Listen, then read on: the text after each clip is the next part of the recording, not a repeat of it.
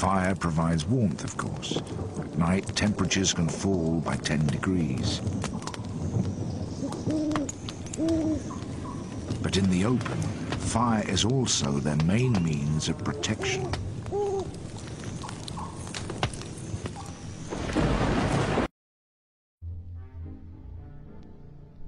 A China tem mexido com manipulação genética há um tempo já. Há uns anos atrás, um médico chinês veio a público dizer que o primeiro bebê 100% geneticamente modificado tinha nascido. O governo chinês, bem rápido, foi lá e condenou o que ele tinha falado, condenou o médico pelas ações dele. Mas o curioso foi que eles não negaram, eles não falaram nada de, ah não, a gente não fez isso aí não. Eles só condenaram o médico mesmo.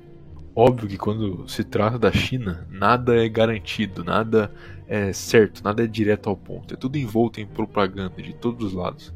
Nunca dá para acreditar completamente. A gente nunca vai saber a narrativa completa, mas dá para ter uma ideia. Se você for pelo padrão de propaganda chinesa, isso pode ter sido uma espécie de anúncio. E aí vem a pergunta: o que a modificação genética diz sobre o nosso futuro?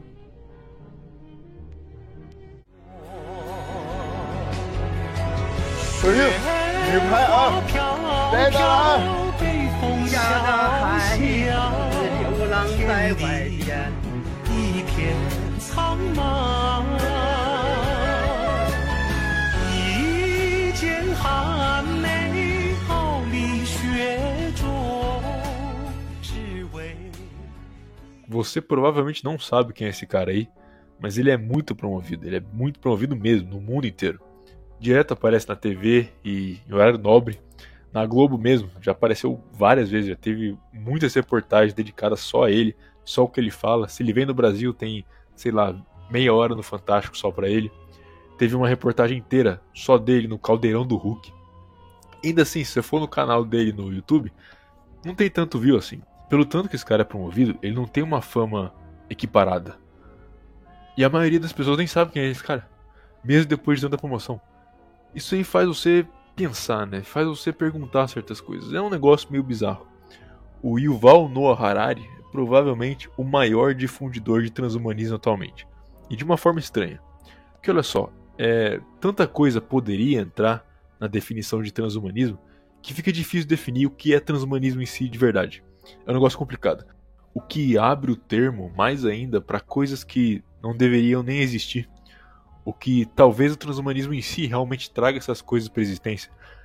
O Harari é muito citado pelo livro dele, é, Sapiens, onde ele fala bastante sobre como o futuro do ser humano é se moldar.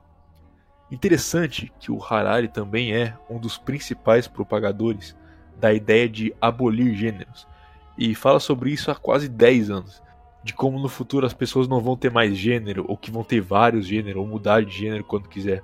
E também ele fala bastante como para a gente promover isso a gente deveria começar com as crianças. É realmente interessante a narrativa que ele tem. Recentemente ele também falou como o Covid foi muito bom para as pessoas aceitarem é, vigilância biométrica e como o futuro próximo, segundo ele, vai ser as pessoas colocarem essa, vi essa vigilância biométrica dentro da pele delas. Interessante. Quando você fala de transhumanismo, a maioria das pessoas pensa em ciborgue, em exércitos de homens com armas saindo dos olhos. Você pensa em exterminador do futuro, você pensa em inteligência artificial, mas talvez não seja para isso que a gente está caminhando. A gente está caminhando para outra coisa, talvez. O que, de novo, se a gente tem essa imagem popular do que seria o transhumanismo, como ele começou? O que resultou na ideia de transhumanismo? Tem um cara que inspirou muita gente. Eu, incluso, até, vou admitir. E o nome dele era Rich Piana. E tinha uma frase dele que até virou uma série que era muito interessante. Ele falava Leave humanity behind, deixar a humanidade para trás. Rich Piana era um bodybuilder que fez de tudo para alcançar o seu sonho. E em partes, esse é o começo do transhumanismo.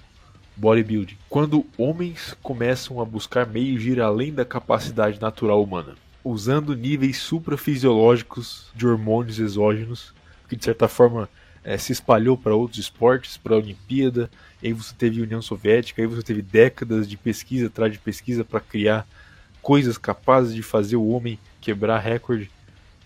e ir atrás de ser fisicamente além da humanidade, além do homem comum. E esse transhumanismo continuou e ele se desenvolveu. E hoje você vai ter cara shapeado de 70 anos aí virando pirueta. Isso existe. Isso tá aí, tá na frente de todo mundo. Só que aí que tá. Esse transhumanismo não é para você. O transhumanismo para você é criança transexual em realidade virtual. O seu transhumanismo é você ter um gerente robô.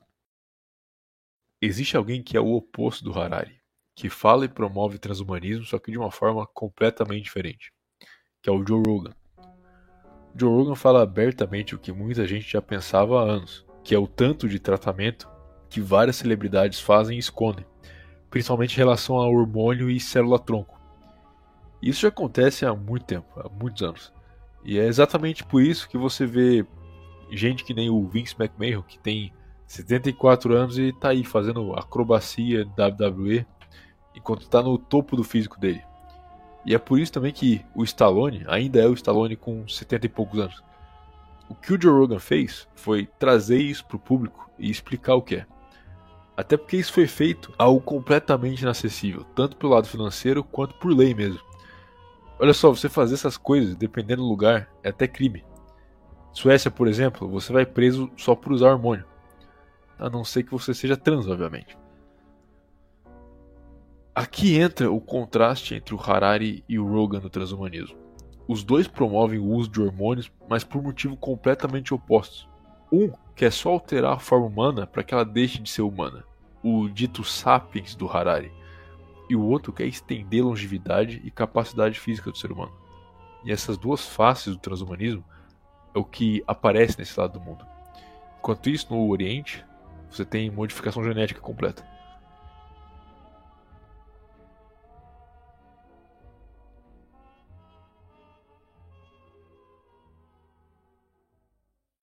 Aliás, o YouTube liberou o negócio de seja membro pro canal e eu fiquei muito surpreso, vou admitir. Então, se você quiser apoiar o canal e sei lá, eu tenho alguns projetos futuros aí. Então, se quiser apoiar isso aí, seja membro aí, clica no negócio e me dá dinheiro para eu poder fazer mais coisa.